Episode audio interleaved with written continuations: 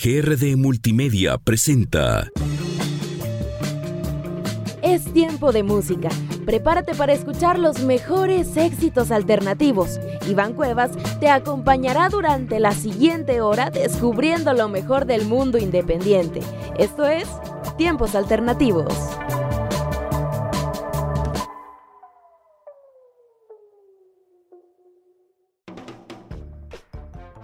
Hola, ¿qué tal amigos? ¿Cómo están? Sean todos bienvenidos una vez más aquí a Tiempos Alternativos, el programa que les traerá lo mejor de lo mejor del mundo independiente y de la música alternativa. Mi nombre es Iván Cuevas y el programa del día de hoy estaré hablando de una banda indie folk que ha marcado un hito en la historia de la música y es que estoy preparando esta serie de programas ah, para acercarnos al lanzamiento de un álbum de un artista llamado Josh Tillman, quien formó parte de nadie más y nadie menos que esta banda que se llama Fleet Foxes. Esta banda estadounidense originaria de Seattle quien ha hecho bastantes trabajos de muy buena calidad, todos y cada uno de ellos. Y pues hoy aquí en el programa de Tiempos Alternativos estaremos hablando un poco de su trayectoria musical, de sus trabajos musicales y una que otra curiosidad de ellos. Pero bueno, ¿quién es Fleet Foxes?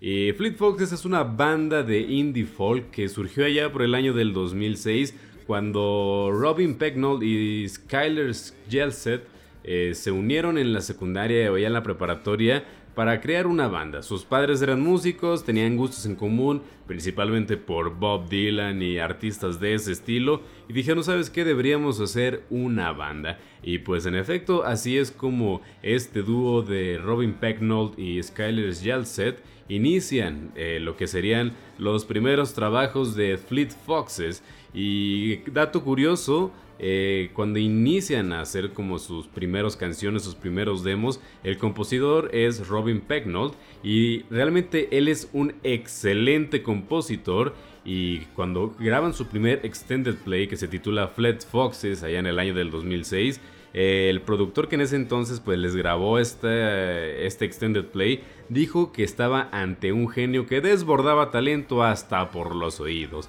Y caso curioso, cuando llega el año 2008, pues ya por entonces la banda de Fleet Foxes ya tenía cierta popularidad, pues adivinen qué, obviamente en las plataformas de internet, porque pues este es el siglo en que así pegan las bandas, ¿no? Inician siempre en lugares pequeños y es gracias al internet que logran llegar a la fama. Y bueno, eh, una de las plataformas en las que lograron encontrar pues un público y una audiencia, pues fue esta red social que ya está desaparecida que era MySpace. No sé si ustedes llegaron a tener MySpace, pero bueno, en esa plataforma había una opción en la que tú podías compartir música y bueno, este Robin Pecknold y Skyler Jelset encontraron esta plataforma idónea para compartir sus demos sin editar. Y entonces pues ahí se hicieron un séquito de fans quien empezaron a compartir de boca en boca los que serían sus primeros éxitos musicales, dándoles entrada para que publicaran su segundo álbum musical en el año del 2008, titulado Sun Giant, con lo que sería una subsidiaria de la de esta disquera Warner Brothers, los cuales les dieron gran apertura para que siguieran creando trabajos. Y ahora hay algo aquí curioso, y es que firmaron un contrato para publicar con esta, con esta disquera para este segundo Extended Play, el cual, fíjense, eh, no tenían manager, no tenían representación legal de ningún tipo, eh, firmaron así, pues muy arriesgadamente. Eh, sin embargo, les fue muy bien, pero en estos primeros inicios de la banda, eh, la madre de Robin Pecknold se encargaba de lo que sería el arte de la banda, eh, la hermana de la contabilidad y el hermano, eh, que era un artista plástico, se encargaba de hacer los videos musicales y hasta la fecha continúa con esta tradición de hacer videos musicales de muy buena calidad para la banda. Y es que pues al inicio, al no tener como esta, pues estar preparados para el éxito que representó estos primeros álbumes, pues la verdad es que fue bastante interesante como el apoyo de su familia resultó darle este gran empujón para que pudieran irse de gira, porque es gracias a su primer extended play que logran irse de gira. Y de hecho el extended play de Sun Giant humildemente dice que lo publicó para tener música que la gente pudiera escuchar mientras ellos estaban de gira, cosa quizás entre arrogante y modesta, porque de este mismo Extended Play salen excelentes temas musicales, eh, no contar el tema musical de Mikonos, que es una de las canciones más populares de la banda, más reconocidas y obviamente pues ya más reproducidas, que es lo importante aquí. Y es que eh, después de esto, ahora sí llega la publicación de su primer álbum musical que también se titula eh, irónicamente otra vez, Fleet Foxes. Así que tienen un extended play llamado Fleet Foxes, tienen un álbum llamado Fleet Foxes y la banda se llama Fleet Foxes. Así que para que sepan que hay una diferencia entre trabajos y es que este álbum fue uno de los mejores álbumes recibidos a nivel de la crítica. Pitchfork le dio un 9.0 de 10 eh, The Guardian le dio 5 estrellas de 5 y dijo que este álbum representa un hito en la historia de la música norteamericana. Y es que con bastante razón porque para este álbum cuando llegaron a publicarlo, ellos ya tenían una carrera bastante bien lograda, la composición musical estaba muchísimo más madura y habían creado algo bastante interesante. Y es que si bien sus primeros dos extended plays son excelentes, eh, experimentaban mucho con lo que eran las guitarras acústicas limpias, sin ninguna distorsión, y hacían sonar algo excelente, que eran como voces así eh, llenas de eco y con muchísima armonía con lo que serían las cuerdas. Y cuando este estilo lo pasan ahora a un género más folk, logran hacer cosas bastante interesantes. Así que bueno, ¿qué les parece si por lo pronto vamos a escuchar este primer éxito que se desprende de su extended play del 2008 Sun Giant? Esto se llama Mikonos y lo escuchas aquí en tiempos alternativos, así que súbele a la música.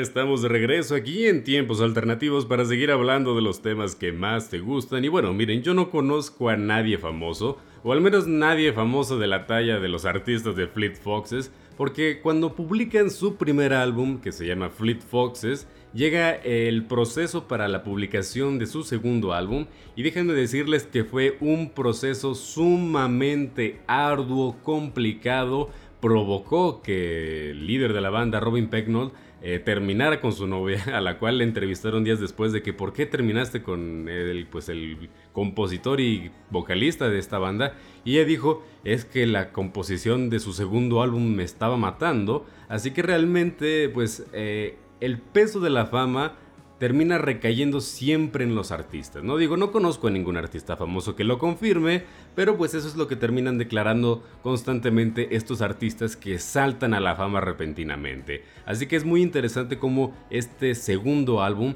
pues representó un problema para la banda y pues para las relaciones personales de la banda, ¿no? Para este punto, en la banda de Fleet Foxes, eh, ya estaba integrado el baterista Josh Tillman. Y recuerden muy bien este nombre porque vamos a estar hablando de él muy adelante en este programa de tiempos alternativos. Y es que la conformación de la banda ya había encontrado como una muy buena alineación, la cual estaba empezando a desgastarse conforme estaban haciendo la composición de su segundo álbum, porque tenían que estar este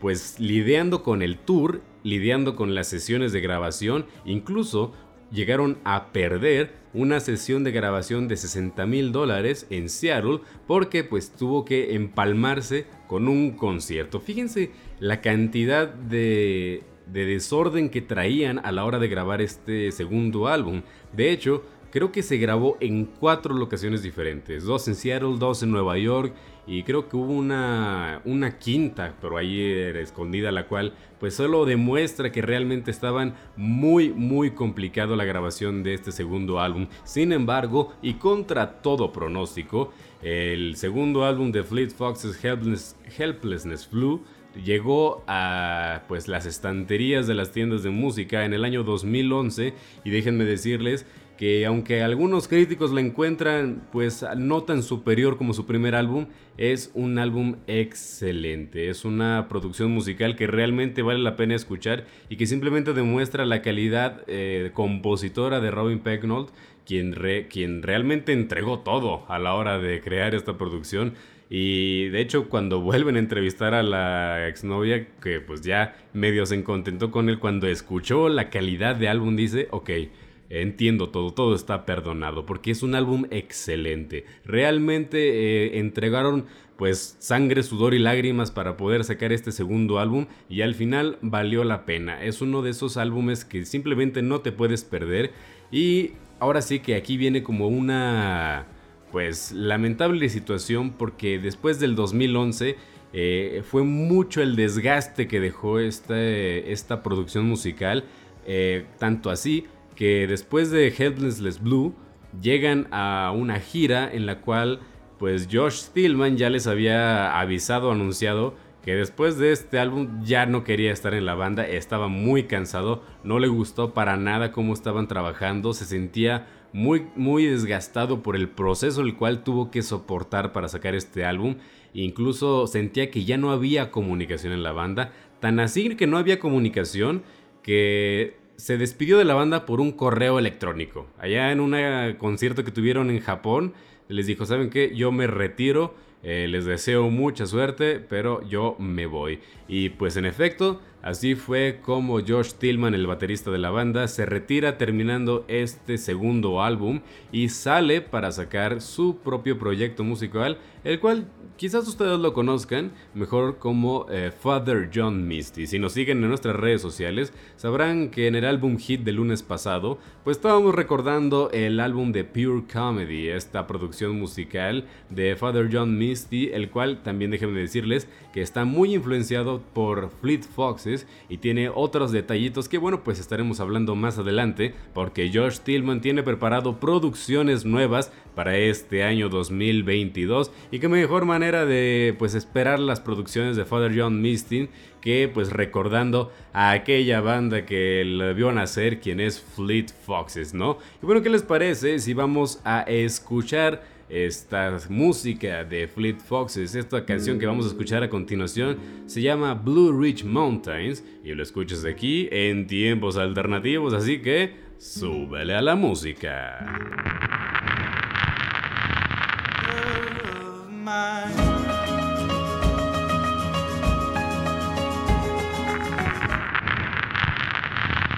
Ya estamos de regreso aquí en tiempos alternativos para seguir hablando de los temas que más te gustan y llegó el momento de recomendarte 5 canciones para que conozcas un poquito más del estilo musical de Fleet Foxes, porque déjame decirte que ellos no nomás se limitan a folk, la verdad es que ellos tienen un estilo bastante dinámico que ha cambiado conforme a los años y creo que es lo que más me gusta de ellos, que no se han permanecido estáticos y que han sabido cambiar conforme a los tiempos. Y algo curioso de ellos es que si bien sí son uno de los representantes más importantes del folk. Ellos llegaron temprano al boom del folk a nivel internacional, porque esta onda del folk, cuando llegaron Mumford Songs, cuando estas bandas empezaron a ser muy populares en los charts internacionales, pues fue a partir del 2010, 2013, 2012, y en estos años fue precisamente cuando Fleet Foxes toma su pequeña pausa intermedia por seis años, o sea, seis años en los que Robin Pegnol incluso estudió una, una carrera universitaria y después regresa para sacar otro álbum que se llama Crack Up en el 2017 y ese álbum ya no es folk, ya está experimentando con un género completamente diferente, eh, aunque aún tiene ciertos atisbos del folk, pero ya no es lo que, bueno, pues era un género popular en su momento. Realmente ellos nunca se subieron a esta onda popular que de cierta manera pues a lo mejor les hubiera beneficiado para estar más en el ojo público o quizás hubieran este, sido perjudicados eh, siendo influenciados por el género de que estaba en boca. Quién sabe no lo sabremos. El punto es que ellos realmente han sido manejar su estilo, su banda a su manera y es por eso que a continuación te voy a recomendar que escuches 5 canciones. La primera de ellas se desprende del álbum del 2011 Helplessness Blue, el cual pues se llama Montezuma la canción, esta canción que es de las más escuchadas de este álbum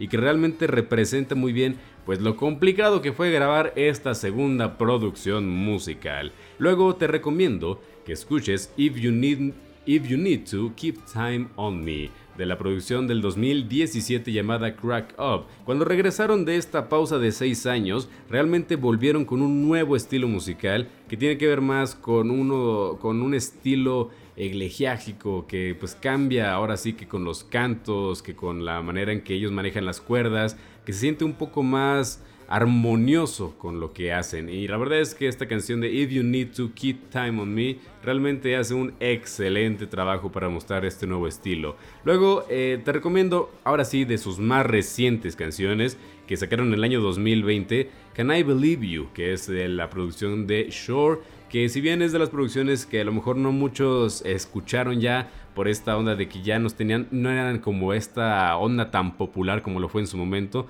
realmente su última producción del 2020 vale mucho la pena revisarla, en particular aquí te recomiendo que escuches la canción de Can I Believe You, y luego obviamente las primeras dos canciones tienen que ser grandes clásicos de Fleet Foxes, en el 2006, la segunda posición, te recomiendo la canción de Mykonos, esta canción con la que arrancamos el programa, que realmente solo demuestra el talento que representa pues Robin Pecknold como compositor y que solo creó pues una banda que realmente sabía lo que hacía desde el principio con su segundo extended play con Mykonos, una excelente canción. Pues ya lo sabes, escucha Mykonos, una excelente canción. Y luego en la primera posición, pues Blue Ridge Mountains, que fue esta canción que acabamos de escuchar, también de la producción del 2008 de Fleet Foxes una producción también excelente este primer álbum, que de hecho fue el mejor álbum del 2008 según la revista Pitchfork que pues la verdad es algo bastante interesante considerar, así que también te recomiendo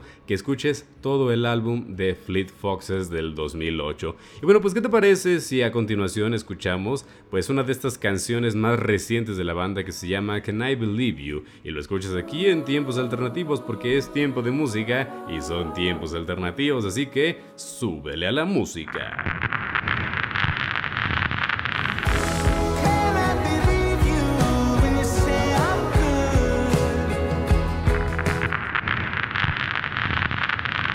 Y ya estamos de regreso aquí en Tiempos Alternativos y llegó el momento de hablar de Abril Lavigne, esta artista que tiene de estreno un nuevo álbum musical algo que ya había estado esperado desde hace mucho por muchos fanáticos, este álbum titulado Love Sucks, y la verdad es que Abril Lavigne tiene este año bastante ocupado, como lo habíamos mencionado en nuestro programa pasado que hablamos de Abril Lavigne precisamente, y es que este año, fíjense, tiene pues la presentación de este nuevo álbum que es Love Sucks, una gira dedicada al álbum, Además de que va a estar participando en el festival de When We Were Young y hay muchísimas cosas que hablar de todos estos temas. Y fíjense que bueno, cuando salió la publicación de que ya está disponible el álbum de Love Socks, fue muy diferente a cuando se anunció que iba a salir el álbum. ¿A qué me refiero? Cuando se anunció que iba a sacar nueva música Avril Lavigne, eh, pues sí, se hizo tendencia, los fans estaban inquietos porque ya saliera el álbum,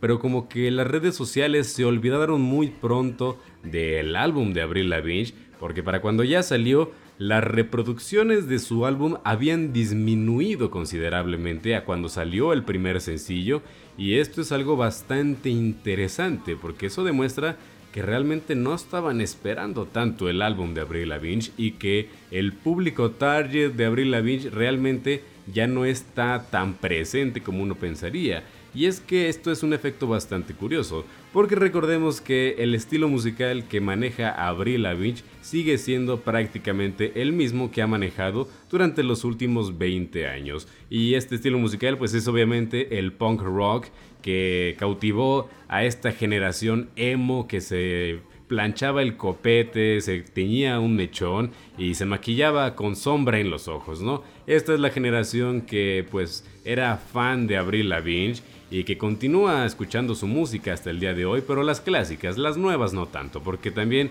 muchos de estos fans no están conscientes de que Avril Lavigne siguió sacando álbumes hasta el año 2019, que fue el último, que fue este álbum de Head Above Water, y si bien sí, pues tiene su cierto valor musical, la verdad es que no ha tenido el mismo éxito que tuvo pues en la primera década de los años 2000, cuando llegó a tener pues éxitos a nivel mundial, la convirtió en una de las mujeres más ricas a nivel eh, global y ese éxito no ha podido ser replicado y creo yo que es principalmente debido a que su mismo estilo, su misma forma de ser, pues no ha cambiado en absoluto. Si se fijan, esta estética que maneja su nuevo álbum Love Songs, hoy en pleno 2022, sigue siendo muy similar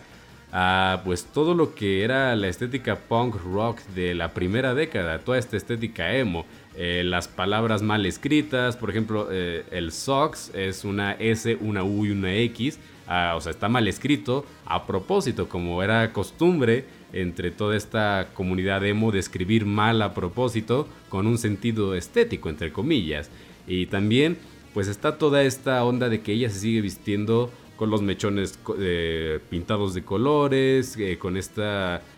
pues ropa de cuero y sigue manejando el mismo estilo y musicalmente hablando, eh, más adelante estaremos dándole reseña al álbum, pues no crean ustedes que se ha alejado mucho y si bien aquí podemos acercarnos a esta producción musical desde dos ángulos de vista muy diferentes. El primero es eh, pues aceptando que sí, en efecto, sigue siendo la misma Avril Lavigne de siempre y es exactamente lo que los fans querían, que su música ya se ha vuelto eh, algo así como un grupo de nicho, ¿no? Algo que ya es eh, un grupo particular de personas que van a disfrutar de su música y que no importa que no haya cambiado mucho el estilo, ese es el objetivo, no cambiar, porque lo que les gusta es eso, mantener la esencia de Avril Lavigne, a diferencia de bandas como Paramore o Hayley Williams, que pues han cambiado conforme a los años, han evolucionado, adaptándose a las épocas y pues precisamente han perdido a estos fans, a este nicho que pues les gustaba el estilo anterior, ¿no? Que les gustaba esta, este estilo emo que pues ha cambiado y que ha desaparecido poco a poco, ¿no? Entonces, pues está esta primera parte, ¿no? En que los fans de Abril Lavigne pues ya es un grupo de nicho, ¿no? Este grupo que le gusta, que se permanezca así, que no cambie y que viva el emo. Y luego está este otra manera en la que podemos decir que no existe este grupo de nicho, que realmente eh, nadie consideraba a Avril Lavigne ya actualmente y que el hecho de que ella saque un álbum pues sin renovar mucho su estilo estético y musical eh, pues no, no le llegue a nadie realmente, no, no avive viejas susceptibilidades y que la gente lo escuche y diga, ah, pues sí, suena igual que antes, pues interesante, pues like y ya, hasta ahí quedó eh, no permanezca. Esa es otra en la que realmente, pues quizás puede ser el caso, quizás no, quizás sea el primero. Eh, en cualquier caso, lo que sí es cierto es que Avril Lavigne ya no tiene la influencia que tenía anteriormente. Ya no, eh, ya no llega a los top charts de Billboard, ya no, está en las listas de popularidades, ya no hace tendencia en Twitter. Y si bien algunos podría considerarlo lamentable, quizás yo creo que a Avril Lavigne le importa poco o nada. Siento que este trabajo de Love Socks lo hizo más bien por gusto que por otra cosa, porque también en el programa pasado de Tiempos Alternativos que hablábamos de ella, pues también mencionábamos este aspecto de su vida, que ella es multimillonaria. O sea, ella es de esas artistas que ha sabido lucrar bastante bien de la industria musical ella realmente hace música porque quiere, no porque necesite vivir de ello. Ella tiene líneas de ropa, de maquillaje, de guitarras y de todas ellas vive bastante bien y muy holgadamente, cabe decirlo. Así que no necesita sacar música. Sin embargo, ¿por qué sigue sacando música? No es importante para ella seguir siendo relevante. Eh, ahora sí que hay muchas teorías en internet, hasta, dicen que ella es un producto de la industria musical y que la Avril Lavigne original murió hace algunos años. Pero fuera de esas locas teorías que de repente internet, lo que creo que sí es cierto es que ella le gusta hacer música, le gusta hacerlo a su estilo. Y pues este álbum es una muestra clara de ello, que ella realmente no lo hace eh, ahora sí que por ser eh, la más popular, la más escuchada, no le interesa eh, toda esta onda de redes sociales en la que tiene que preocuparse por ser el top trending del momento o ahora sí que todas estas estrafalarias cosas que tiene la industria musical ahora y ella solo se preocupa por voy a hacer música como yo quiero. Al cabo, soy rica, no me importa. Creo que es, el, es la mentalidad de Avril Lavigne y es bastante respetable. Por lo pronto, ¿qué les parece si escuchamos uno de estos primeros temas de este álbum llamado Deja Vu y lo escuchas aquí en tiempos alternativos? Así que súbele a la música.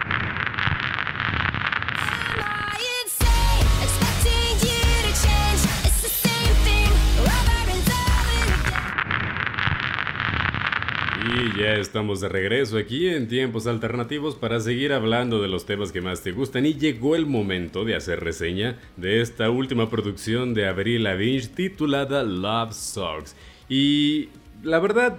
yo dejé de escuchar esta música punk rock cuando dejó de ser popular porque yo mismo empecé a interesarme por otros géneros musicales porque, oh vaya que si me saturé de este género, escuchaba a My Chemical Romance, a Three Days Grace, eh, pues en loop todo el día. Así que realmente, pues me tiene que gustar mucho este género para que lo considere pues algo disfrutable. Pero pues ya diciendo esto de entrada, que pues no voy a ser tan imparcial en esta reseña, pues también tengo que decir que otra de las cosas que siento que este álbum pues no es eh, precisamente bueno es que es un álbum corto. O sea, no en el sentido de que tiene pocas canciones, sino que eh, no dura lo suficiente. Dura 30 minutos apenas está... Dura 33 minutos más o menos este álbum. Y eso es un álbum corto. Realmente los álbumes llegan a durar desde 45 en adelante. Si nos vamos a álbumes largos llegan a durar hasta 2 horas algunos. Entonces realmente, pues cuando un álbum es corto, lo que yo me fijo más es que cada canción tenga mucha calidad o que esté muy bien pensada, porque si es un álbum corto significa que es como un trabajo más comprimido. Fue el caso de Mitski, también ella tuvo un álbum corto y pues ahí sí que realmente le echó muchísimas ganas a cada una de las canciones, eran muy bien pensadas y bueno pues uno espera que ese sea como la misma línea de pensamiento en cada producción corta. Eh, Aquí en Love Socks, este, el caso es, eh, pues no. Siento que también eh, con el hecho de que ella, pues no experimente mucho en este género musical, que es el punk rock, eh, pues entra como en este estado de comodidad. Si bien también hay que recordar que Avril Lavigne tiene ya 37 años, ya está pegándole a los 40 y sus letras musicales aún siguen siendo pues dedicadas a un adolescente, a una persona que está con problemas de amor, que tiene estos este pues problemas existenciales y que no sale de estos estereotipos que había implantado pues el mismo género allá a principios de la década. Por ejemplo, uno de los uno de los temas musicales se llama Boys Lie y también cabe recalcar que lo escribe pues mal la canción a propósito, pero pues esta idea de que los chicos son malos y que este, dejan a... Algo así como estos romances de preparatoria en que los chicos son rompecorazones. Pues la verdad es que no es algo nuevo. Es un tema que ya se ha visto bastante en sus letras. Y también es como algo que digo, esto es algo que escribiría alguien que ya le está pegando a los 40. Yo sé que a lo mejor eh, cualquiera puede escribir de lo que sea, pero también es un, el caso aquí es que ella ya ha escrito mucho de eso y en este caso pues no se siente como algo innovador. Eh, realmente la canción que más destaca es la de Bite Me, que es como la que salió a ser presentada como el sencillo estrella y también siento aquí que todo el álbum gira alrededor de esa canción. Esta canción que es presentada como el sencillo estrella y se demuestra en la cantidad de reproducciones que tiene cada canción. Bite Me es la que supera a todas por al menos un millón de reproducciones y solo demuestra que, realmente de todas las canciones esa fue la única que tuvo cierto aire de renovación, mientras las demás pues no que sean malas canciones, pero simplemente no innovaron. Ahora, como mencioné en el bloque anterior, yo no soy parte de ese nicho que espera que Avril Lavigne no cambie y siga sacando las mismas canciones. Sin embargo, pues entiendo que pues pueden ser canciones del agrado para muchas personas. Personalmente, yo siento que pudo cambiarle un poquito al género musical, que se puede hacer, se puede sacar pues punk rock moderno, este sin caer en los mismos estereotipos que antes y siento que por ejemplo en la canción de Bite Me hizo un buen trabajo, en las otras quizás pudo salirse todavía más del molde, eh, pero en general pues es un álbum que ahora sí, como mencioné anteriormente, pues es para un nicho muy particular. Por lo pronto, ¿qué les parece si escuchamos pues otra canción de este álbum, esta colaboración que hace con Blackbird que se llama Love It When You Hate Me y lo escuchas aquí en tiempos alternativos, así que súbele a la música.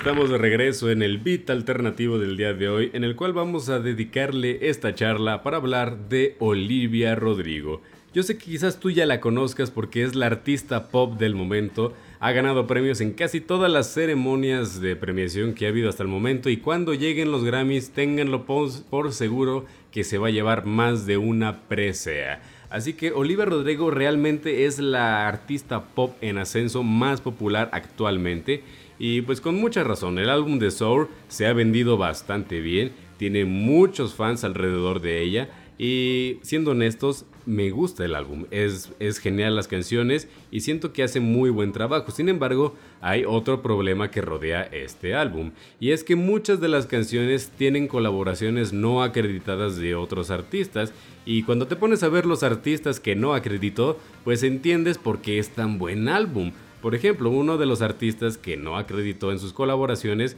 pues es Hayley Williams de Paramore, es Sam Vincent, es también Taylor Swift. Entonces estas tres compositoras pues simplemente representan grandes pesos pesados en la industria musical y que el hecho de que ellas hayan sido parte importante de la composición musical de tres de sus canciones pues representa algo importante a la hora de crear este álbum y que también el hecho de que no la citara pues es algo pues bastante turbio por parte de Olivia, que quizás eh, fue a propósito, ¿no? Porque, ¿qué es más? Eh, ustedes que escuchan música, ¿no? ¿Qué les, qué les impone más? ¿La compositora, cantautora del momento o la, la, cantante del momento que le componen sus canciones? Así, ¿qué suena más imponente? Pues obviamente la cantautora, el ser cantautor tiene más prestigio en la industria musical, Así que pues cuando sale el álbum de Soul, eh, lo venden como eso, como un álbum original de Olivia Rodrigo, compuesto por ella, interpretado por ella. Así que pues representa pues una pues un hito bastante importante en la industria musical, le da más mérito a ella y es más fácil de vender pues a los medios, a la gente y que le den muchísimo más mérito a ella. Así que entiendo el por qué no citarlo. Y también entiendo que obviamente ningún artista de los que no citó no haya dicho nada. El único que sí dijo algo fue Elvis Costello, quien es un músico que también pues salió a decir que pues entre él una de sus samples, o sea que está como fragmento de sus canciones también sale presente en las canciones de Olivia Rodrigo y dice que él pues así funciona la industria musical, o sea todos nos copiamos entre todos. Y pues realmente es una declaración bastante interesante porque lo que para muchos representaba como una razón para desacreditar a Olivia Rodrigo, el mismo artista que salió copiado, dijo, pues así funciona, así los artistas nos copiamos entre todos. Y si te pones a pensarlo, eh, pues ahorita muchos artistas tienen como estos, estos juicios en los que los demandan por copiar a otros artistas y luego escuchas los clips de las canciones que supuestamente copiaron y sí suenan muy similares, pero es un artista este, de reggae de los años 80 y luego es Bruno Mars aquí en el año 2000, en los años 2000, pues es muy difícil hacer una canción original sin tener poquita inspiración o que los acordes suenen igual, porque la música tiene ciertas limitaciones. Entonces, yo creo que este comentario de que todos nos copiamos entre todos debería ser interpretado más bien como eh, la música tiene claves, tiene acordes y en algún punto coinciden estas claves y acordes a la hora de crear y componer. Y esto es lo rescatable de este comentario y que de cierta manera no justifico que no citara a acreditar a estos artistas, pero que no, pero no demerita el trabajo de Olivia Rodrigo como co escritora de estas canciones. Así que bueno, pues este es el tema que aquí les planteo, quién soy yo para contarlo y ustedes para escucharlo. Mi nombre es Iván Cuevas y nos estaremos escuchando la siguiente semana aquí en Antena 102.5. También recuerden seguirnos en nuestras redes sociales y en todos nuestros podcasts para que escuchen tiempos alternativos. Nos estaremos escuchando. Hasta la próxima.